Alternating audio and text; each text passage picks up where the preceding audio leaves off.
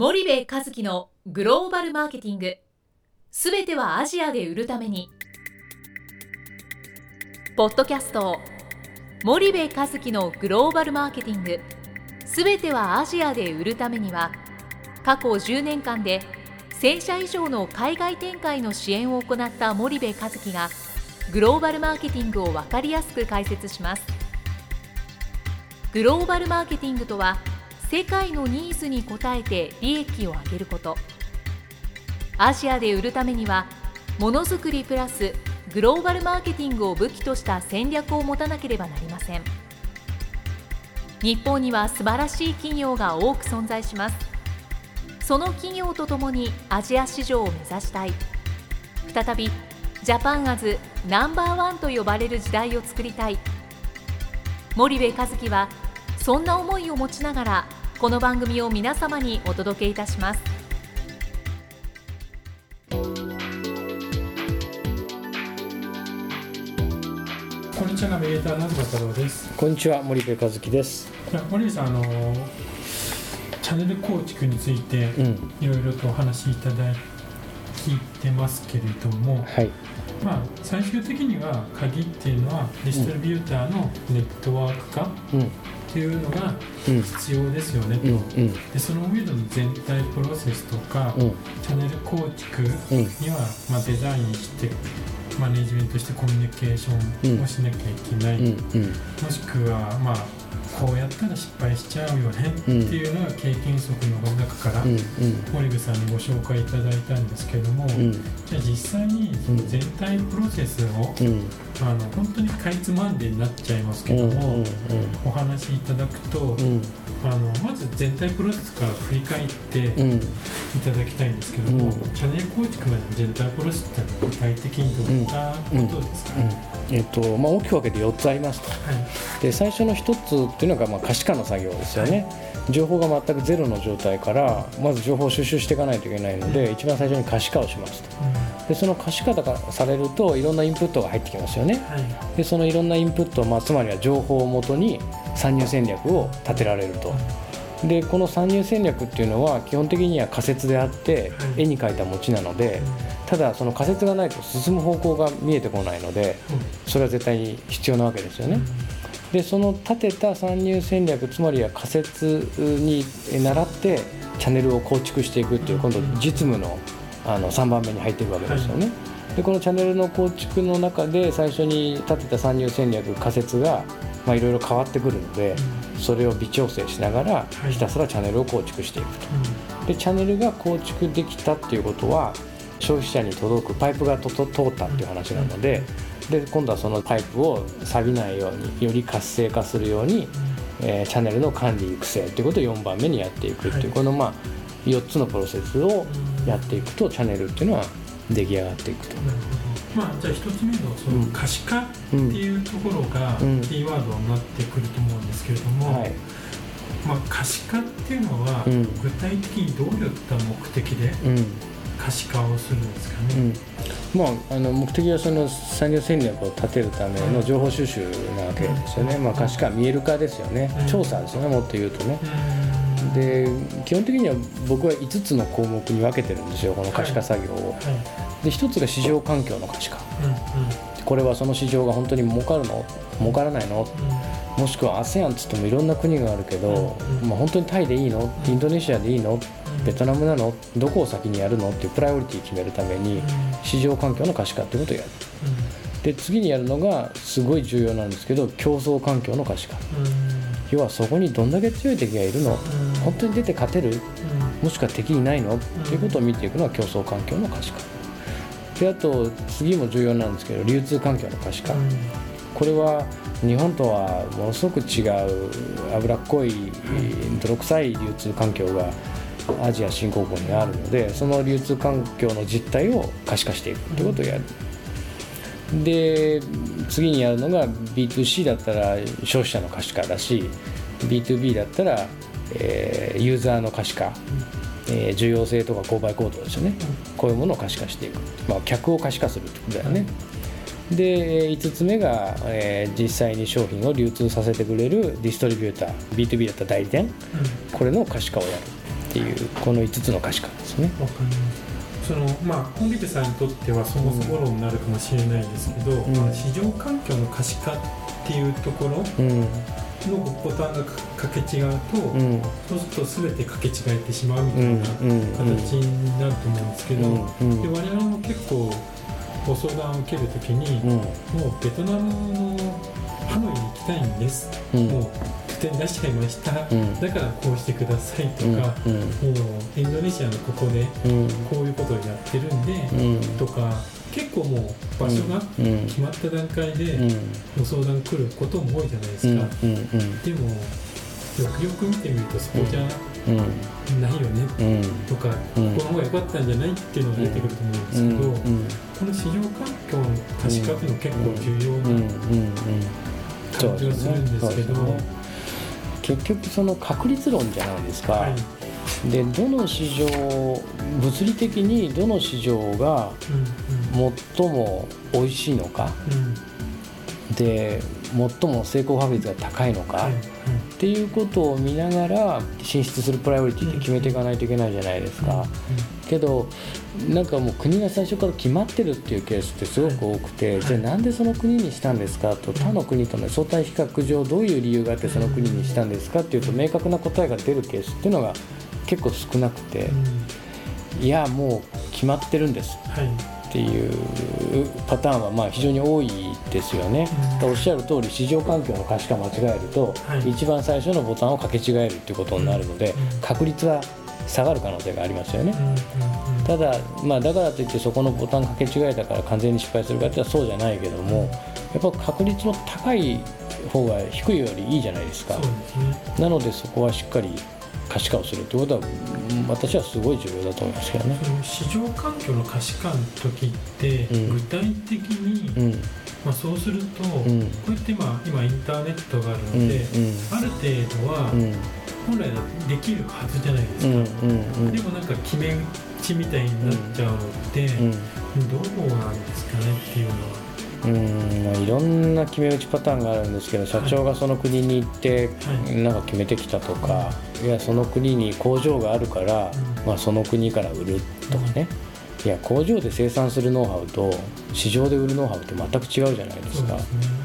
だから、うん、そういうケースもあるし、はい。まあ、いいろんなケースがありますよね。ただそのうん可視化の作業も我々のようなプロに委託してやるその深いパターンもあれば自社内でやれちゃうパターンもあって私は市場環境の可視化は自社でも十分できる。経営企画室とか海外事業部みたいな部門があるようなあのクラスの会社であればあの十分できる。そのじゃあ例えばもう自社内でうん。とりあえずうん。市場環境だけは見てみたいんだよねうんっていうお客さんも多いと思うんですけど、うん。森部さんが、うん。じゃあまあ調査っていうレベルまでいかなくても、うん。デスクリサーチレベルで、うん。森部さんが市場環境をうん。例えば可視化するっていう時うん。に、もう3つ気をつけなきゃいけないところを、うん。ここだけは見てほしいっていうところは、うん。どういったところうん。まあ、一つは市場の規模ですよね、その国が今後どういう成長をたどっていきそうなのかっていう、はい。市場全体の規模うん。が一つ目ですよね。はい。で二つ目っていうのが自分たちのその産業セクターの市場がじゃあ一方でどうなのか、はい過去どうで今どうで将来どうなりそうなのかうんっていうことをまず一つ見ないといけないんですよね。で3つ目はこれ競争環境でもっと深くやるんですけども、はい。まあどんないわゆる競争プレイヤーがうん。その市場にはあーいるのかな。で4つ目5つ目言うとその規制はどうなってるのかなとか文化ってどうなのかなとかそういうところまでまあ見ていく、まあ、全部で10項目ぐらいあるんですけどねあのそれをまあ見ていくっていうことをやるとなんとなくこの市場ははい。A ランクだなとかこの市場は B ランクだなってのは見えてくるわけじゃないですか。でもやっぱりすごくあの重要なのは自分たちのその産業セクターの市場規模がどれぐらいあるのかっていうこととその国のポテンシャリティですよね。それがどれぐらいなのかっていうところはすごく重要ですよね。その国の一番目に言われたうん。ポテンシャリティっていうのは、うん。具体的にどういったデータで見ればいいんですかね？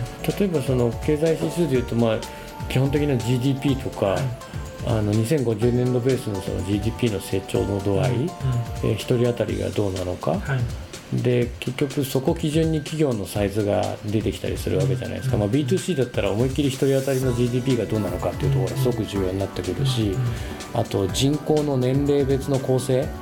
うん。どれだけその人口的なボーナス期が得られて、はい。えー日本のように少子高齢化じゃなくて若い人口が何百万人生まれていて長期にわたり消費市場として成長するっていうことが予測されるのかっていうことをそうだしで、まあ、B2B の場合はターゲットとなる企業数がどれぐらいいてその売り上げってどれぐらいなのかとかですね。そういうことを見ていきますよね。はい。そうすると,、えっとどれぐらいの規模の市場がそこにあるのかっていう仮説が立ちますよね。そう。ですね。でそうすると今度プライオリティが立つのでそんなことはやってったりしますよね。じゃあそれをやってその国での産業、うんまあ、自社の産業がどのぐらい伸びていくのかっていうのをうん見るっていうのはうん具体的にうんなかなかデスクリサーチだけでは難しい感じですかね。うんとねえっと主要産業なんかは最近ジェトロのホームページすごい充実してるので、ジェトロのホームページで自主調査をやってて、はい。調査結果が出てるようなものもあるんですよ。うーんとかあと僕がよく見るのは OECD とかはい CIA のワールドファクトブックっていうのがあったりするんですけど、あとゴールドマン・サックスが毎年出すような、えー、とグローバルレポートとか、HSBC なんかも出したりするレポートがありますし、えー世銀もそうだし、はい。そんなところの、えーデータである程度の情報は吸い上がってくるんですよね。でそういった、まあ、公開データを見て、うん自分たちなりに分判断していく分析をするっていう分析をしていくってことですよね。はい。でさらにうん。深くやろうとすると、うん。その産業のうん。その国のうん。自社の競合はどこなのかっていうのがうん、分かった方がいいってことですね。そうですね。うん。でそれはまあ競競争環境の可視化であのどっぷり深くやるんですけど、はい。やっぱり市場環境の可視化でも結局市場の規模とその競争相手のまあなんだろう足し算引き算じゃないですか、はいいくら市場が大きくても強敵がたくさんいるところに本当に行くべきかっていう話もあるし、強敵は全然いないんだけど市場がすごいちっちゃかったら本当に行くべきかっていう話でそのバランスなので僕は市場環境の可視化の時には市場がどれぐらいでかいのか要は本当に儲かんの？ここが一番儲かる市場なの？っていうことを見るための情報を全部集めてくる。んですよはい。ね。はっていうのとどれぐらい強い敵がいそうなんだろうかっていうことを、まあ、見るっていうのが市場環境の可視化。なんとなくそこに出ていって、うん。自社の売り上げがうん。上がっていくのか、うん。売り上げが上がっても利益が取れるのかどうなのかっていうぐらいは感覚的に分かる、うん、分かる。そう。あのねスウォット分析ができるんですよ。市場環境可視化しちゃったら。うん。そうすると無駄に、えっと出てお金を捨てるっていうことがないわけじゃないですか、えー市場環境分析やると、まあ、マクロとミクロの環境が分析できてその情報をスウォットの分析パターンに入れてしまえばいいのでそうするとその市場に出たらどんなことが起きそうなのかっていうのは見えてきますよね。うん、なのでまあ言ったらあのマーケティングの基本プロセスで言ったらあの R のとこですよね。リサーチのとこですはい、よね。なるほど。でもそこまでやるのと、ん。もうベトナムでベトナムで決め打ちだってやるのとでは、うん、確率論としては全然違います出たらお金かかりますし、でこれ訓練なん。でねはいだから、うん、やっぱそうやって決めていくべきだと思いますけどね、まあ、あの成功してる企業は必ずそうしてますからねそれやらないであのよしよしインドネシアだドーンってそんな企業あの成功してる僕の知ってる成功してる企業の中でそういう企業は見たことがないので、うんうんもうっていうかそんな調査しなくていいんじゃないですかっていうぐらいやってるんで。うんうんあの逆にこっちがいあの嫌になっちゃうぐらいややりますからね。うんうんうじゃあまずその市場環境の可視化っていうところをそこまでやれば、うん、あとの確率も高まっていくそうですね。そうですね。うんわかりました。じゃあ森見さんちょっと、まあ、使用環境の可視化だけで終わってしまったんですけど、はい、今日はお時間になったので、はい、また次回から少し他のステップも教えていただきたいと思います、はい、よろしくお願いします。はいありがとうございました。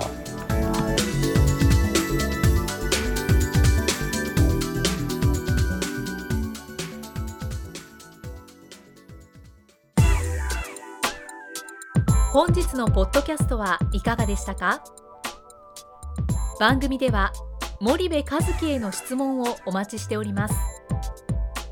ご質問は podcast アットマーク spydergrp.com ポッドキャストアットマークスパイダー grp.com までお申し込みください。たくさんのご質問をお待ちしております。それではまた次回お目にかかりましょう。